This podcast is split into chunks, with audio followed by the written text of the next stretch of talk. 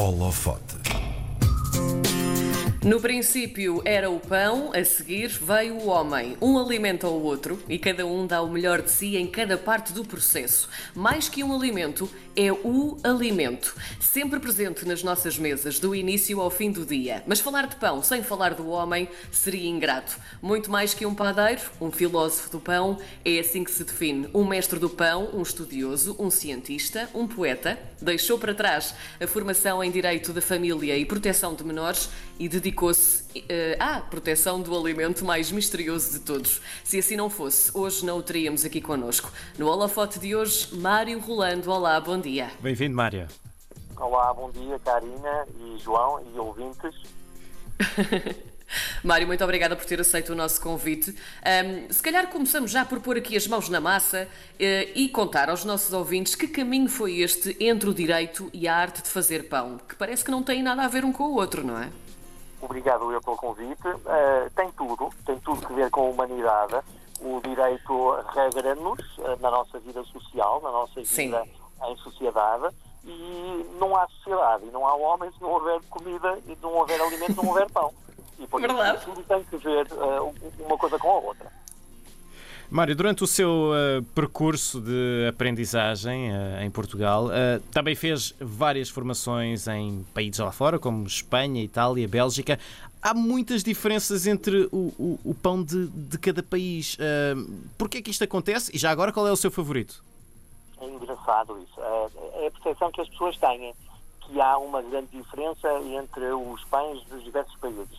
De facto, se nós partirmos do princípio que ele é feito com farinha, água, sal e levadura, Uhum. ele é igual em todos os países. Eh, e há depois eh, formatos, formatos eh, peculiares, tradicionais de cada país, que por sua vez são muito parecidos com outros formatos de países vizinhos.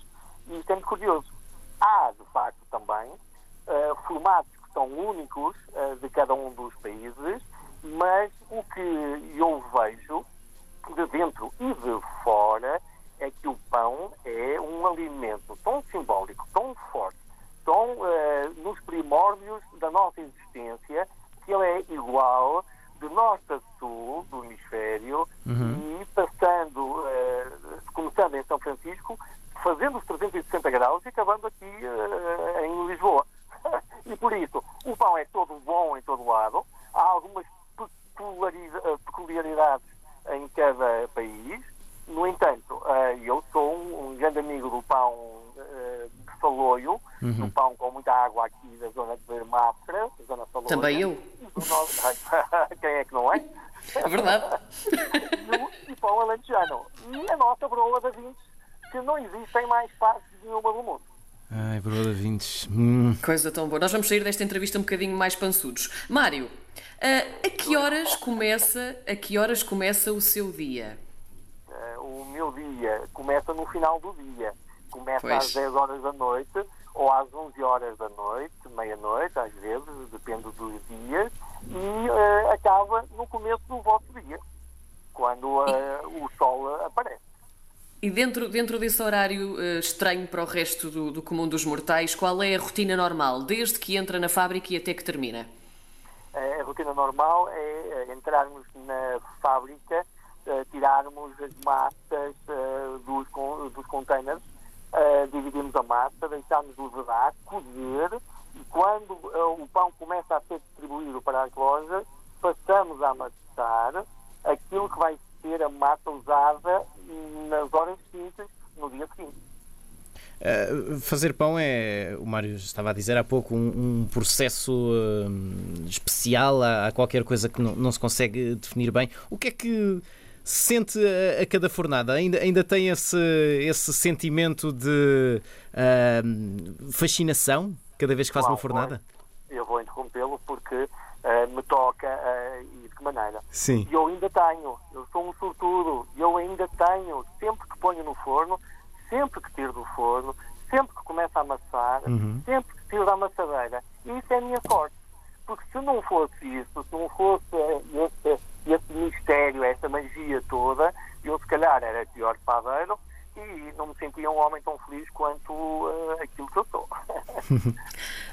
Mário, uma, uma das coisas especiais que tem é o seu método, eh, porque diz não aos aditivos, não há aceleradores. A massa-mãe é dona e senhora deste processo. É caso para dizer, neste caso, que a pressa pode ser inimiga da perfeição, de um pão bem feito? Uh, a pressa, uh, oh Karina, a pressa é inimiga da vida, uh, porque a vida Sim. tem a sua velocidade, tem as suas etapas. E tudo o que nós fazemos, encurtando as etapas que são etapas normais, físicas, químicas, da vida biológica, nós, se calhar, não estamos a fazer muito bem. De facto, o que se diz, e diz-se muito bem, é que o tempo, para além de curar muitas mágoas humanas, também faz com que as coisas amadureçam. E o pão é um alimento fermentado. E sendo um alimento fermentado, é fruto de um processo, de um processo de fermentação. E ele tem várias etapas. Se nós encurtarmos as etapas com aditivos, nós estamos a fazer do nosso pão fermentado um outro produto qualquer. O que vale no pão uh, para nós, enquanto homens, uh, que têm que ser alimentados, é o facto de ser um alimento fermentado, com tudo de bom de uma fermentação. Isto, uh, com, com este seu método, uh, quanto tempo é que pode durar um pão? Ou, ou, quanto tempo é que ele está no seu, vamos dizer, ponto, ponto mais, mais. Não é doce, não é doce que eu quero dizer, mas assim, mas no seu ponto mais saboroso? Quanto tempo é que, vai, é que pode durar um pão? Vai Sim. depender da nossa fome. mas uh, é, pão, é pão para durar à vontade e por isso é que o preço-qualidade uh, tem que ser perspectivado uh, desta forma. Se eu compro um pão de um quilo com massa-mãe, com uhum. fermentação longa, ele dura em nossa casa, mesmo que uh, nós tenhamos a nossa mulher e o nosso filho, os nossos filhos, uhum. dura uma semana inteira. Só que não chega a durar uma semana inteira porque as pessoas o vão cortando e o vão comendo. Pois claro. O que é certo é que. Diga? Pois, pois claro, claro, diz a Karina. o que é certo é que no meio disto tudo, acontece que num pão desse calibre, ele dura a semana toda, nós vamos cortando fatias, vamos torrando, vamos comendo, e quando compramos pão pequeno numa padaria normal, o que acontece é que hoje compramos 10 bolas, amanhã compramos 15 carcaças, e no final da semana, nós e os nossos filhos, houve dias em que tivemos mais fome, outros dias tivemos menos fome, o pão não durou, e no final da semana nós deitamos o pão fora. Sim. E por isso não tem sentido. Tem sentido comprar um bom que dura mais tempo. E esse dura uma semana. Quando, quando a febre do glúten surgiu, pensou por algum momento que seria. o Mário já se está a rir.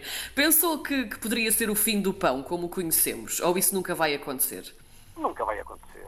Nunca vai acontecer. Há, de facto, pessoas por quem nós temos que ter muito respeito e tem que haver alternativas. Claro uh, os celíacos e as pessoas que são intolerantes ao glúten, mas nunca vai acontecer. Nós somos uma uh, sociedade de pão uh, e somos há muitos milhares de anos, o, o nosso corpo está habituado a fazê-lo.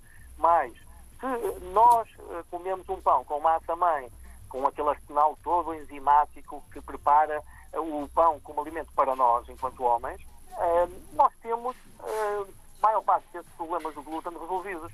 E é por isso, nós temos é que saber escolher um pão. Eu tive medo, foi, ao fim desses dois ou três meses, de ficar sem trabalho hum. com tanta gente a fazer pão em casa. Isso sim. Eu disse, é, eu quando regressar, bem, eu quando regressar, não vou ter espaço porque o pessoal está a fazer pão em casa e a quantidade de pão vendida nas padarias baixa. Mas não é verdade. A quantidade de pão vendido nas padarias aumentou. Porquê que acha que. Mário, porquê que acha que as pessoas tiveram essa necessidade de começar a fazer eh, pão em casa? Ó oh, João, porque o processo biotecnológico de juntar farinha, água, sal e levedura ao massa-mãe é fantástico, é mágico. Juntamos aquelas quatro ou cinco ingredientes e amassamos, e às vezes nem amassamos, e aquilo fica com uma elasticidade, uma estrutura fantástica, e depois cresce, como a vida, e depois desabrocha com uma vida, e depois vai ao forno, depois fica com os cheiros de, uh, de cozido, de pão cozido, que é fantástico, e por isso, quando nos sentamos à mesa com a garrafa de vinho, com o nosso bacalhau, passando aqui o apelido. Vamos partilhar e, e podemos partilhar a refeição com os nossos amigos e com os nossos familiares, com as pessoas que nós amamos, o pão fica carregado de simbologia e de força. As pessoas quiseram perceber se conseguiam fazer pão como os bisavós faziam e conseguem. Agora, se calhar, porque o, a venda do pão aumentou nas padarias e as pessoas faziam pão em casa e fizeram pão em casa, alguma coisa está mal. Ou nós começámos a comer muito mais pão do que aquele que comíamos, ou o pão que as pessoas faziam, fizeram em casa durante esse tempo, não foi tão bom quanto isso. exato, exato.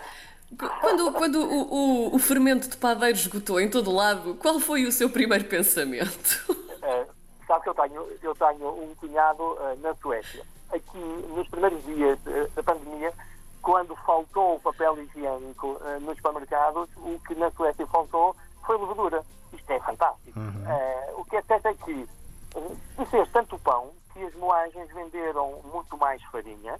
Isto tem muita piada.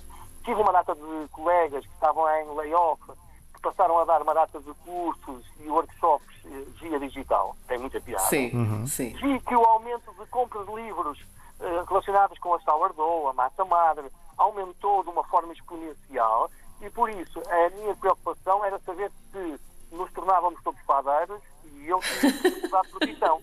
Mas não, mas não, mas não, porque dá muito trabalho e é, é de facto muito mais complexo do que aquilo que as pessoas pensam. Uh, mas é engraçado que as pessoas se tenham unido em conjunto e se tenham ocupado e tenham uh, desfrutado da família.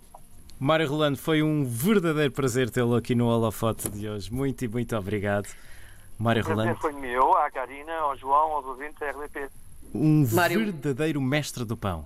Muito obrigada, Mário. Um beijinho. Obrigado, um beijinho grande. Obrigada. Então. Obrigado, com